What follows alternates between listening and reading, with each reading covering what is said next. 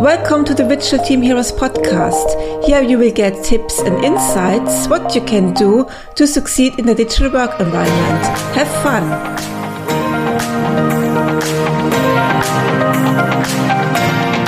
Welcome to another episode in the Digital Team Heroes podcast. And today um, I'm very happy I can speak with Jennifer Riggins from the Aginext Aginext community in the UK. Um, and we would like to speak about psychological safety in the workplace because we both see it's a very important topic at the moment and it's becoming more and more important in the future workplace.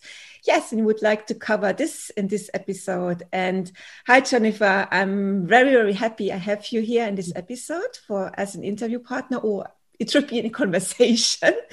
And yeah, introduce yourself a bit so that our listeners get to know you, what you're doing, where you're from, and yeah, just to get to know yeah. you. Hi, Nadine. Um, I'm Jennifer Riggins. I am a tech storyteller, which means I do various things around the tech world. So, um, but I'm not technical. I've never coded a day in my life. It can be mostly journalism or podcast hosting, and including a podcast. Uh, what we talk about when we want to talk about tech, a new project I'm working on. And the reason I'm here today is a long term passion project I've been working on has been the Aginext community, which is a community for experimentation with an agile mindset, um, advice, support, and psychological safety. And Nadine, I believe you are hosting a workshop at our upcoming first edition event on a day of psychological safety, which is just especially after the last year we've had. We're in May 2021 now. We need to focus on that. We found that the companies that were most successful in 2020, because I was the sudden, by coincidence, uh, COVID reporter, if you cover te- the culture side of tech at the New Stack and at other publications, uh, definitely there were some architectural, infrastructural similarities with the tech backed companies, which basically is every company right now, any large company is tech, um, or any company that was successful embraced technology because they had to do delivery or something last year.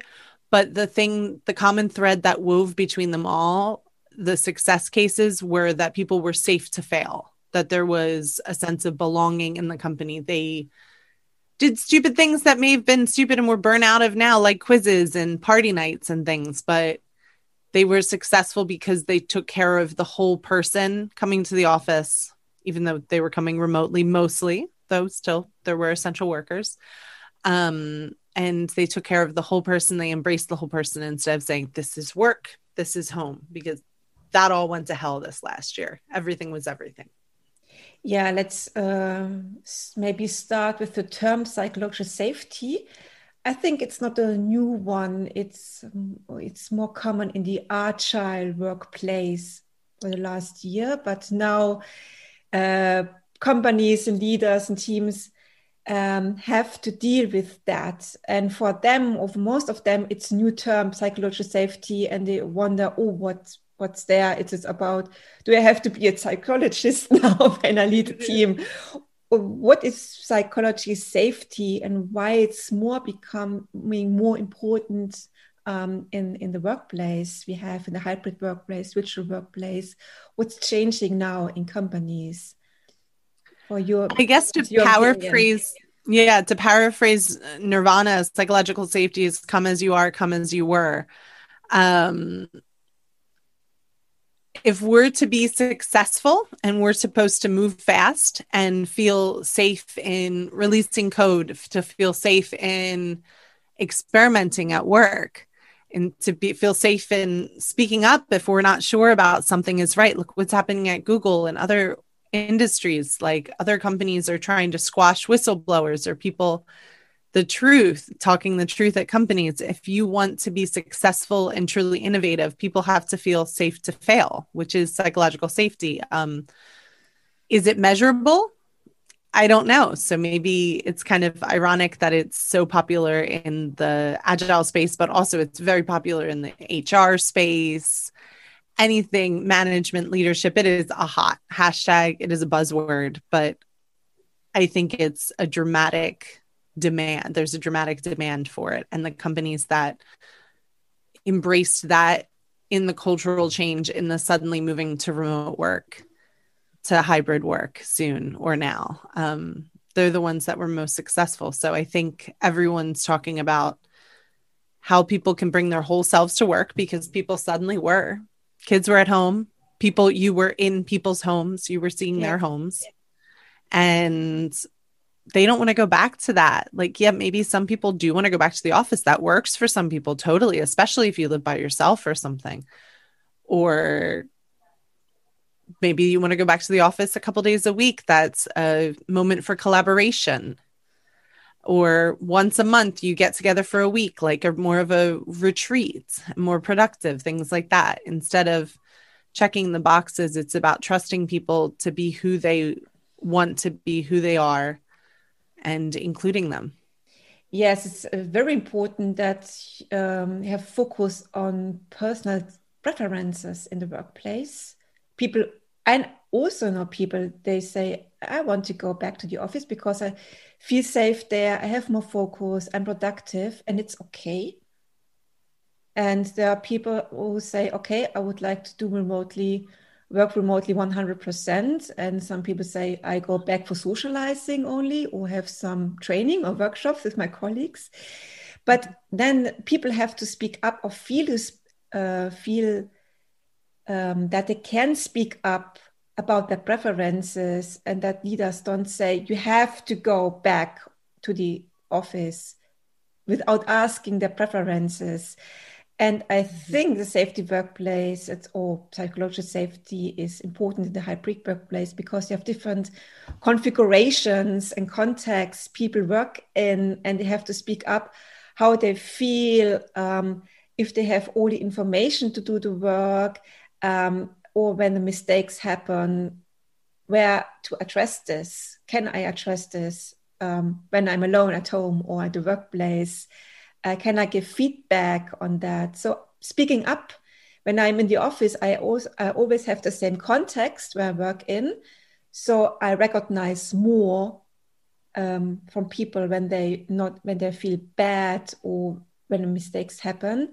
You speak up, or people feel more yeah safer speaking up or ask a colleague than um, when you are at home alone or I think it's also, I don't know what's your opinion, it's also difference between introvert people and extrovert people. I think the introverts don't speak that much up than the extroverts, or they don't know how to connect with people. So you have also isolation. So this whole hybrids or virtual work environment, it's a totally different context for working.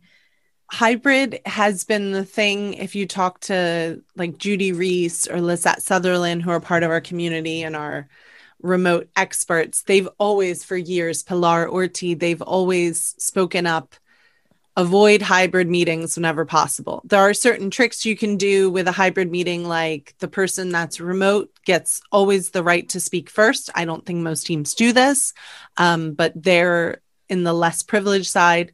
But when you talk about hybrid teams, which the software industry should logically be better at than most because they've always worked with offshoring and outsourcing. Um, but have they treated that equally? But it's a real risk for creating inequality. Um, the number one reason for companies to go hybrid or to bring people back to the office is not a culture, it's not their teams, it's real estate. If they have if they're not up on their lease in the next 6 months they want people back in the office because they're paying for that. Should we that whenever you're thinking about the bottom line like that you're never thinking about your staff's well-being. Um i think the main problem that happened in 2020 or the hottest hashtag is not even psychological safety it's burnout yes but the statistic, and again, I come with a reference of a tech industry. Our event, Psychological Safety, is open much broader than that because it touches on anyone, especially if you're on a leadership position or you're trying to find a way to make your work less toxic. Um, though if you work if you work at a toxic culture, will help you Yeah. find a new job. Yeah. Um, it's not fixable, but the statistic was 68% of people in the tech industry were burnt out in 2020, but 61% were burnt out in 2019. So 7% because of pandemic doesn't seem like that dramatic of an increase. The increase, there's a problem. We're addicted to burnout. And that's not okay. And people are not doing their best work because they're doing this presenteeism. And that gets worse um, when you're in like a hybrid situation where the remote workers have to pretend they're always working or work harder and uh, compete to who's working later during the day. Yeah. and that's not okay. So the problem when you bring hybrid is who gets it because as my friend maya middlemiss who also works in the space like you do in the remote um, work industry i guess it's an industry now right It's, in, yeah, it's becoming an Yeah. industry. she pointed out how usually traditionally flexible work came with status in the normal corporate environment. If you were a high enough level, you not only had an office where you didn't have the often toxic or very damaging, especially for introvert, open office space. We found open offices don't really work, but you didn't even have to worry about that because you probably had an office at that point. And then you also had the ability to work from home because you had reached that point of trust. So it was considered almost like a part of a bonus structure or something. So now you have to decide who gets the right to work from home when. And then there's also a whole other level of logistics because you can't have everyone come in the office on Wednesdays now because offices are downsizing. And then there's the offshoot of that, like whole the city of London, which is the financial district of London, is dying a bit because a lot of companies, at least one in six companies, aren't going back to an office at all, which is great. But then there are whole industries. There's Pret. There's all these different places built around it. So it's it's obscenely more complex hybrid is and it involves so many more human characteristics and the ability to speak up and have a voice than any other combination than remote fully or fully in person it's hard I don't have any overview what's happening with the financial district in, in Frankfurt. also have to yeah i'm the sure big, the uh, big skyscrapers. Um, but I know companies that said, "Oh, we're switching the office to uh, yeah socializing um, place, or you don't have a room for yourself now, or with with a fixed desk you sit on." So I know companies that say, "Okay, no desk, no fixed desk, and you come." as you are when you would like when you would like to socialize and i don't know what's happening i mean they're building many skyscrapers at the moment in frankfurt but they they started uh, before the pandemic and i don't know what's happening now canary wharf we were there for the first time which is the other financial district of london that was kind of like artificially built uh, canary wharf we were there this weekend for the first time just for socialize and i mean there's like 20 new skyscrapers. They did not stop building in the last year and a half, but I don't know who's going to occupy them. Yeah, I don't know either. So let's see. It's, it's very interesting. But I, yeah. obviously, I think burnout. Um, it's uh, it's uh, it's caused by bad organization, or Zoom fatigue is also bad organization. Balancing out synchronous and asynchronous work, you need the right balance. I know team leaders that say you should be online um, 9 a.m. to 5 p.m. the whole time, or they have meetings from the morning to um, the whole day. So it's bad organization and psychological safety in a hybrid workplace, a virtual workplace. It's for me, it's also to speak about mental health. So people mm-hmm. feel safe to speak about, speak out I'm burnout, or I'm not burn out, but I feel I have a, a huge workload.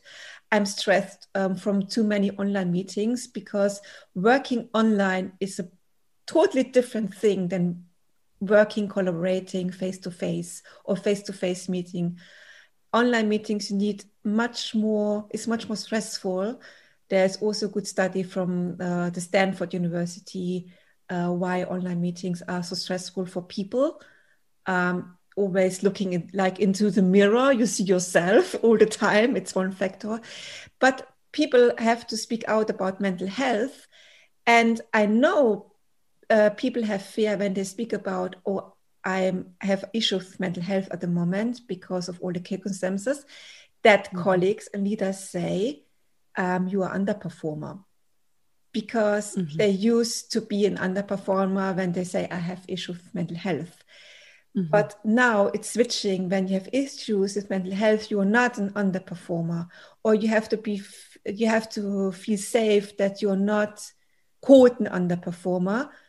Uh, uh, you you say, okay, we should overthink our whole organization and communication in that workplace. Mm-hmm.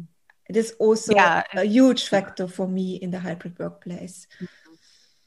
It's really bad um, how we've stigmatized mental health issues for so long, and I can't speak outside the tech lens. It seems like it's a trend to be very open about your mental health issues. I'm not sure if that pendulum will swing back because people will get retribution or not. Um, the tech industry is a special circumstance where we have more privilege than most, where there's this huge talent gap still, and there's always another job around the corner. But that also comes with privilege, like people of color, people that are caretakers for other people, whether little or older. Um, not people that have, especially people in the US, have six figures of academic debt plus other debt. Like, it's not something we can say. We look at it as everyone has privilege, to just quit their job if they don't like it. Um, that's not really the case. And that's sad, but at least burnout is being talked about and burnout has to be talked about in a different way than depression and bipolar disorder and ADHD and things like that because burnout is often external factors causing it yes. um, but yes. both need to be talked about and i think psychological safety is bring your whole self to work which is being open about that but also it's your choice to self-identify or not um, when it's something like race or maybe gender it's you don't get to self identify either like you just come to it which is a whole other level of inequality and we have to remember that when we are forcing people and i say people not just adults because i know kids that were on zoom 6 hours a day like 6 year olds that were on zoom 6 hours a day this last year you're putting people at risk when you're in their homes. So when you are embracing remote work or you are embracing work from home strategy, you have to remember not everyone can turn on their camera every time. Like it's not it's not okay like to be in someone's personal space all the time. And guess what? Virtual backgrounds didn't work for everyone. They were beheading black people for months. Zoom was literally beheading black people so they couldn't take advantage of virtual backgrounds or it will cut off certain hairstyles or and it's just not equal because tech isn't equal there is tech is not neutral yeah tech is not apolitical psychological safety always always uh, has always to do with diversity or more being more diverse in the team. And um, yeah to which we know is better for innovation. Like it's i think we both said innovation at the same time. Like we we are certain that psychological safety diversity equity inclusion lead to better teams better products better innovation. More creative more creativity as well uh, when you have more inclusion and yeah being diverse um, people give people giving a voice then you have also more create creativity in the workplace It's also benefit. Um, so now we know more about what's what's happening at the moment and what's what are the benefits. Let's talk about what can leaders do to make a workplace safe or to ensure psychological safety. It's I know it's a broad topic.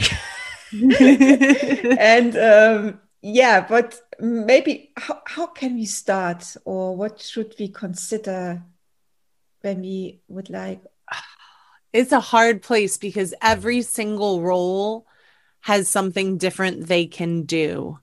Um, because leaders is a role but it's not the only one. Like hr the whole hr system needs to be destroyed. Like notice that i'm avoiding human resources because we're not resources like the plague. Um oh but yeah there's a plague going on so maybe we can't use that turn of phrase anymore. But um, because everything in our current structure our current white supremacist structure. There's no other way to describe it than that. Everything in the current structure is built to maintain the current structure, and the current structure has to change. It has to completely be torn apart back from things like requiring a university degree for a technical job that you can prove your ability or requiring a university degree. I'm 37. My university degree was in political science. It I loved it. It did nothing. It's has no value probably on my day to day besides the ability to bullshit well. Um, you need to hire different people. You need to work hard, and it's hard. In everything we do, we need to work to be more diverse. It's extra effort. You have to be willing to put in that extra effort. Um, you need to create a safe space like guidelines and principles that support you being able to speak up, letting people know they can speak up, not doing a recommendation or a um, review, like an annual review. What a stupid thing. Like you're not having yeah. a conversation with people. Doing really thoughtful onboarding, like really allowing people to bring their whole selves. I have a friend who is autism spectrum, and they, at their current company, their new company, they were able to write how they prefer to be communicated with, how they work best. Should not everyone be having this conversation when you start at a company? How you work best? Like, what makes you most successful in terms of communication? Um, when people are leaving a company, there definitely should be exit interviews. And usually they're not. And there's this assumption. I heard this statistic, and the person, I don't have the citation of it, so I'm not true, not sure if it's true, but it sounds great. It said 92% of workplaces believe people are leaving for money. Only 12% of people are leaving for money people by far and large are leaving an organization because of the management. Yes. Like because they have a bad manager, far and large. But companies think it's because of money. But most people, especially when you're talking about tech, are making enough money that, or in management positions too, are making enough money that that's not the motivator anymore. It's that they want to get away from a toxic manager. So we need to be asking a lot of questions. And that's kind of where this conference came about, the psychological safety one um, yeah. on June 11th. Our day of psychological safety is because people want to talk about it more and experiment. And we're still 20 years ago, agile was defined. We're still defining what psychological safety is. And I think it's something that's way harder to define because everyone needs to be a part of that definition. Agile was defined by, I think, 14 white men definitely white men. I'm just not sure the number is correct, just to clarify. um, everyone has to be a part of defining that definition. It can't just be leadership, it needs to be everyone, but everyone has to be able to feel safe to speak up. Yes, you're right. It's also the colleagues, they have to speak up in the team, not when you have okay, we have a good leader and you say you can speak up and you speak up and your colleagues say bad things about it, it's also a bad issue. So everybody should be have the, the an open mindset for speaking up. I think it's a mindset shift, and it's interesting what you're saying that people don't leave the company because of money, but because of other issues or toxic management.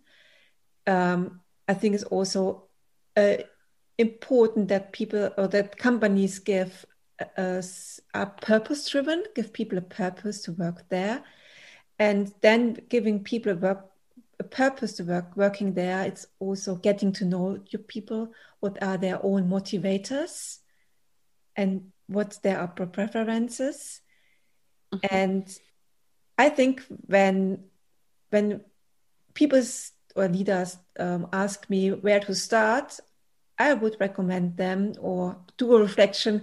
How often do you reach out to your people, not to your team, but to each single person? Like we have this management by walking around in your office. Do you this in the hybrid workplace, in the virtual workplace? Do you check in with your um, employees and okay, you have team stand-ups maybe, but um, it's also important to check in with each person and just one, one. ask yes the one ones. And just ask how do you feel? Do you have any problems? Do you have all information? Do you have all resources? Just a weekly check-ins. I think that's that's something where you can start at the leader and also to build trust that you can speak out and that a single check-ins is the one one in a trusted place where you can also say, oh, I have my workload is too much, or I'm stressed. We have so many meetings, or um, uh, my kids are at home in the homeschooling. I can't. I'm not productive, and that's time when you when you think I'm productive, or something like that. Yeah. So the one ones, um, it's always forgotten, always.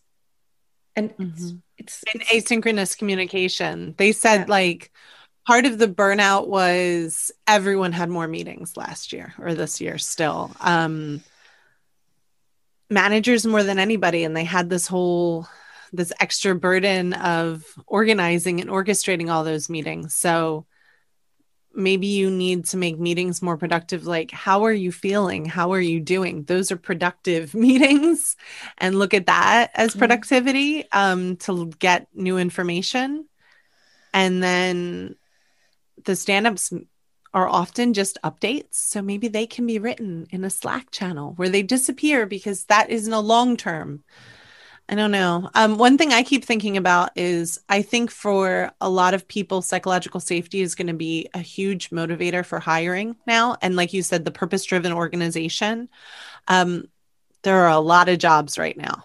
All of a sudden, we went from what is it, uh, famine to everything like deluge i forget the turn of phrase um it's just everywhere feast. We went from famine to feast and there are tons of jobs and i think it's going to make a difference because there are companies having the backlash in the other direction. Uh, goldman sachs is saying it's an aberration and they want people into the office the entire time where two-thirds of all of those types of banks and investment mm-hmm. banks and things like that have said they're going to move to flexible work because people want it. Guess where most people are going to go? There will be some people that want to be in the office all the whole time, so that's fine, but they're going to have trouble just attracting people or Basecamp, which is this famous this this tiny company like 50, 60 people but the managers, the two founders have written these books on management that people idolize because we deify our tech bros like they're gods. Um, and then guess what happens? They wrote like this treatise of idiocy in the form of a blog saying they don't want to do 360 degree reviews because they're too positive. They don't want any diversity, inclusion, or politics discussed in the workplace because tech is apolitical and neutral. Kim Crayton's guiding principles. The first one is tech is not neutral n- nor apolitical. Mm-hmm. it's inherently not. Um, and they lost like two thirds of their staff in one week. And they're now they're doubling down and tripling down. Like, we're doing great. We're hiring new people. You had people that were 10, 15 years working for that company, or at least 10 years, that all quit their jobs in one Imagine week. Imagine how much knowledge they have from the company and from Let the technology go. too it's crazy yeah it's and they just went over and over again and doubled down tripled down on that um and they lost people and it's inherent because I was paying attention to who was quitting because that's always interesting because it is a white privilege thing. Um, the people that were quitting very publicly that I saw were all white, which may mean it's not a diverse company or it may mean people can't afford to quit, things like that. Um, but one person that quit is deaf. And all I could mm-hmm. think of is every moment of his life is political. Everything is built for a hearing person's world. Podcast. We're on a podcast right now. Hopefully, we'll do uh, subtitles or closed captioning on the YouTube video version. But everything is political for him. And now suddenly has to quit because he's not allowed to be political. And they had just were about to start having a diversity inclusion committee, and they were like, no, it must stop. The there was no reason, like people were fine, but obviously that is a toxic work environment. So there is a backlash, like, you know, cancel culture or whatever. Um, but I think it's going to be if you can somehow prove, and I guess the way to prove is a Glassdoor, people talking people talk about their companies and they're either going to do what is called the t-shirt test. They're going to wear the t-shirt of their company when they're out with their friends or they're going to talk shit. And that's you don't want to be that company because you're not going to be able to recruit the best talent in any field. And you're not going to be able to recruit a team that is diverse and inclusive and embraces belonging because word spreads online faster than ever. Yeah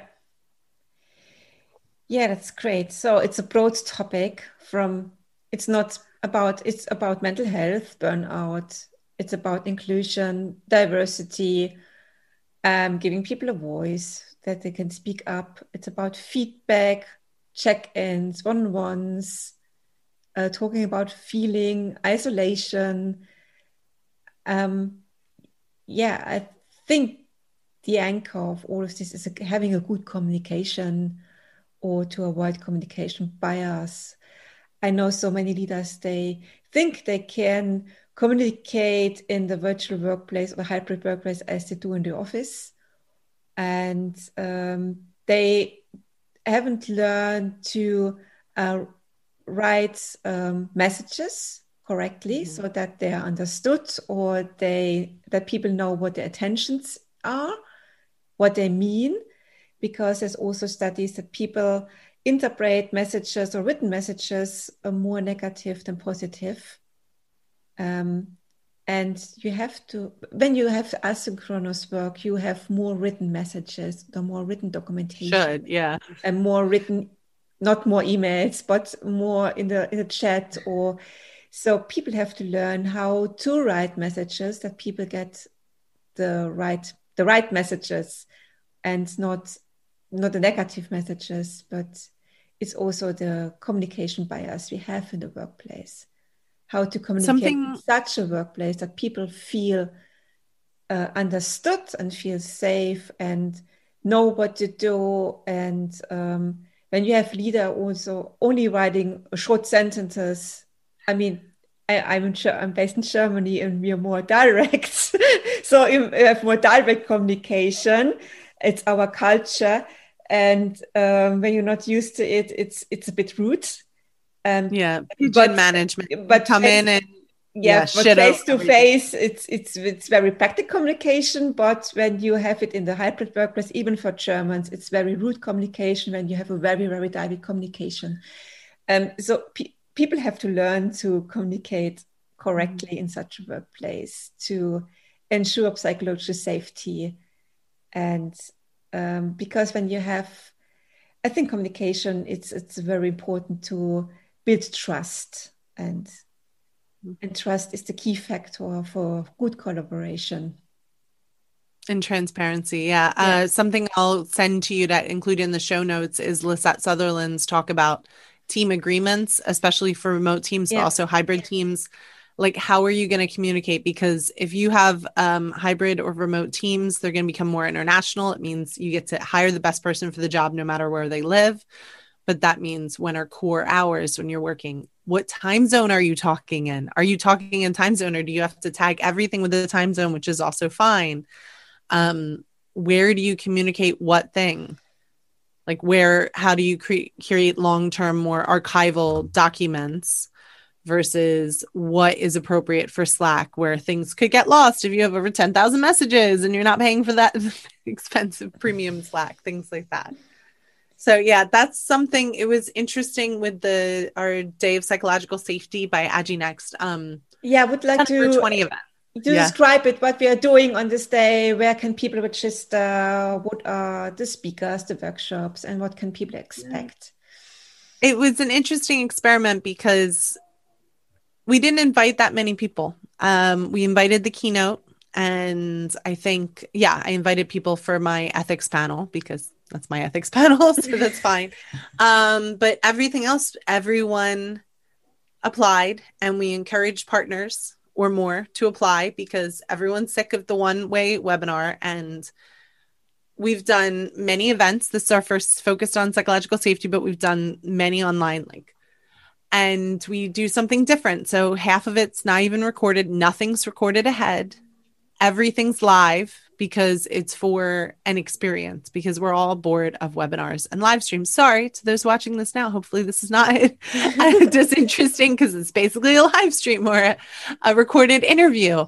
Um, but we crave interaction, but I don't think everyone's ready to be in person. And we've also decided for our normal October Agile Tour London, we will not have it in person yet hopefully for AgiNext, our flagship event for Advanced Agile is next March 2022. Gosh, um, it will be in person or it will be hybrid itself. We will find a way to make it work. Uh, we're figuring that out still, but we don't think everyone's comfortable with being in one place now. Mm-hmm. And we think we've nailed it. Um, our events are in a tool called Spatial Chat. Use Chrome only. Uh, it's very buggy in anything else, but it's great in Chrome. And it's I'll include a link to uh, one of our partners made a video explaining it. Um, it's a virtual venue. So you move yourself around. And when you're not near someone, you don't hear them. When you're near them, you hear them. Uh, so it's fantastic for things like we have a fishbowl, which is an agile like conversation where you have five seats, but one's always empty. So people keep changing out. So um, for all of our workshops, including yours, uh, all our talks are in Zoom meeting, not Zoom webinar, so that we can have both recorded and then unrecorded conversation afterwards so everyone feels safe so they can have their camera off until they feel safe if they want to bring their kid if their kids are still at home or if they just don't want to be on camera at all they don't have to be. We're all burnt out from that. Um it was very interesting and even for the keynote i let daniel edmond talk about whatever he wanted to. He's great. Um, and he's talking about creating systemic change through reconstructing masculinity and through the lens of not just sex or gender, but race, um, sexuality, things like that. So he'll bring everything in. Um, then we it ended up being paired around themes. We've got then we have your choice. Each hour there's either two talks back to back plus a discussion, two 20 minute talks, then a discussion, or you can do a workshop for 45 minutes. And then we also, you don't have to be there for the discussion, you can take a break.